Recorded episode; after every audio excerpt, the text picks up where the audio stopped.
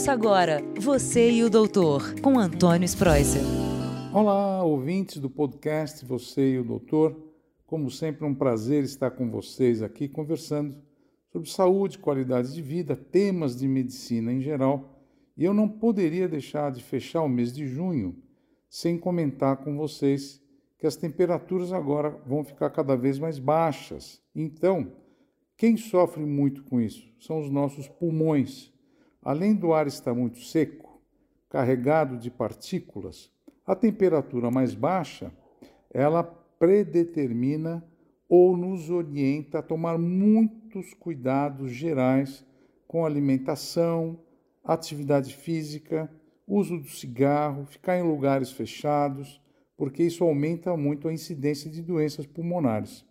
Então eu gostaria de saber se vocês lembram e sabem a diferença entre bronquite, pneumonia e asma. Embora possam ser muito parecidas, mas elas têm diferenças muito fundamentais. Bom, eu vou começar falando da bronquite. A bronquite é uma inflamação dos brônquios. Os brônquios são aqueles tubinhos que saem da nossa traqueia e vão até os pulmões para levar o ar. Quando inflamos os brônquios, o que, que nós temos? Catarro, tosse, mas não dá muita febre. O estado geral da pessoa é bom, mas dá muita secreção e muita tosse. E geralmente a bronquite ela pode ser desencadeada pelo cigarro, por alguns vírus, por bactérias, por fungos, mas geralmente são pessoas que fumam, que não fazem atividade física, que estão acima do peso. Então a bronquite realmente é uma inflamação dos brônquios. E a gente nota que essas pessoas sofrem, às vezes, com um pouco de falta de ar, tem muita, não conseguem andar, caminhar, subir escada. E o tratamento para esse tipo de situação é a gente fazer o quê? Uma toalete brônquica, não deixar a pessoa fumar, fazer uma dieta bem, bem uh, regrada, cuidado com água, quanto mais água melhor para limpar os pulmões. E geralmente a gente tem que dar um pouquinho de cortisona, fazer inalação com soro fisiológico, e a pessoa vai melhorar. Porque muitas vezes a bronquite, ela não tem infecção. O, o catarro, o escarro é muito clarinho. Já a pneumonia é diferente. Pneumonia é uma doença infecciosa pulmonar. É uma infecção dos pulmões, geralmente por o pneumococcus ou Streptococcus pneumoniae, é o nome da bactéria. Então, quando você tem uma pneumonia, geralmente é bacteriana, você tem febre alta, a tosse é com um catarro, esse catarro é purulento. Quando você escarra, você vê a cor do catarro, é amarelo, esverdeado, você tem falta de ar, não dorme bem à noite. E como eu falei, a febre é constante. Nesses casos, para a gente fazer o diagnóstico, nós auscultamos o pulmão e nós reparamos que tem alguns ruídos que nós chamamos de estertores. No, na chapa do pulmão dá para ver e muitas vezes a gente tem que pedir até uma tomografia de pulmão para fazer um diagnóstico bem feito. Ah, na maioria das vezes a gente pode até fazer a cultura do catarro ou do escarro para ver que tipo de agente etiológico, se é bactéria, se é fungo, qual é o nome da bactéria, e aí sim dá o antibiótico certinho para matar essa bactéria e a gente não perder tempo. O, o, um, uma, um assunto que eu gosto de falar muito em pneumonia é que as pessoas, quando começam a tomar antibiótico, no terceiro, quarto dia já melhora muito. E elas param de tomar um antibiótico.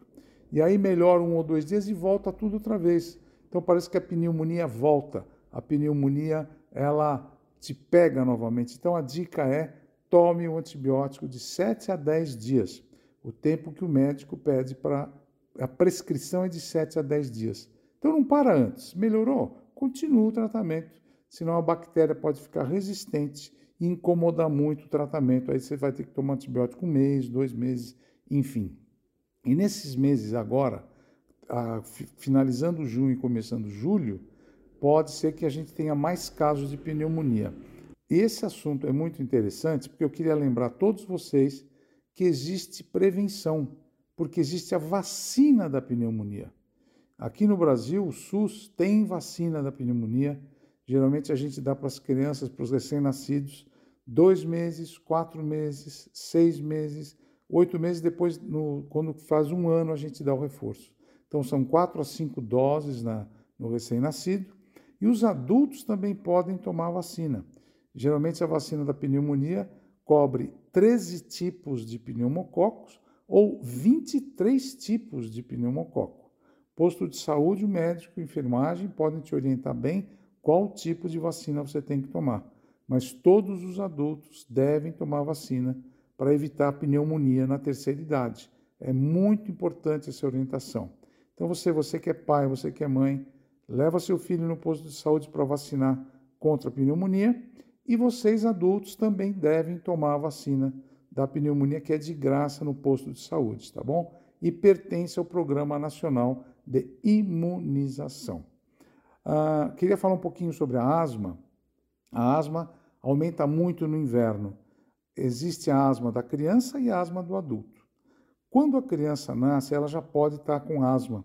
E geralmente são fatores ambientais. Se a criança não mama muito na mãe ou nasce com baixo peso, ela pode desenvolver asma.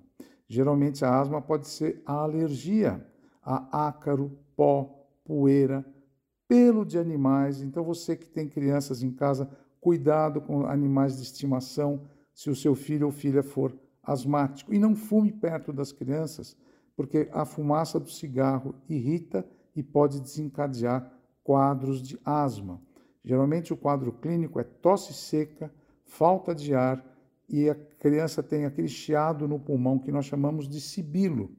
Quando nós auscultamos o pulmão da asma, a gente nota que os pulmões, os brônquios estão fechados.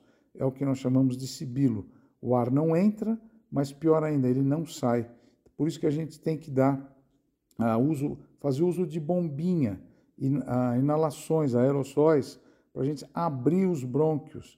E essas bombinhas, esses remédios atuais, tem muitos broncodilatadores associados com corticoide, como a budesonida e o formoterol. Então, ah, o cuidado é muito importante nessa época do ano para não deixar a casa muito fechada.